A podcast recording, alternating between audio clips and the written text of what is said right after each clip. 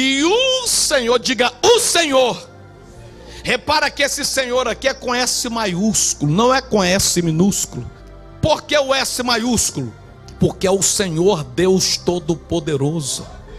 aquele que na letra A ele é amor, na letra B ele é bom pastor, na letra C ele é Cristo, na letra D ele é Deus Filho, na letra E ele é estrela da manhã, na letra F ele é o fogo consumidor, na letra G ele é o guia dos homens, na letra H é herdeiro de Deus, na letra E o esperador dos profetas, na letra J ele é Jesus, na letra L é o lírio dos vales, na M é o médico dos médicos, na N é o Nazareno de Deus, na letra O ele é onipotente, onipresente, onisciente, na letra P ele é o príncipe da paz, na letra Q ele é querido, na R é rei dos reis, na S é o Senhor dos senhores, na T o todo-poderoso, na U é o único Senhor, na letra V ele é a verdade, ele é a vida, o Senhor que está em todas as letras do alfabeto, é esse Senhor que vai trair a presença dele para você. Quantos querem viver a presença desse Senhor? Se expresse aí, meu irmão.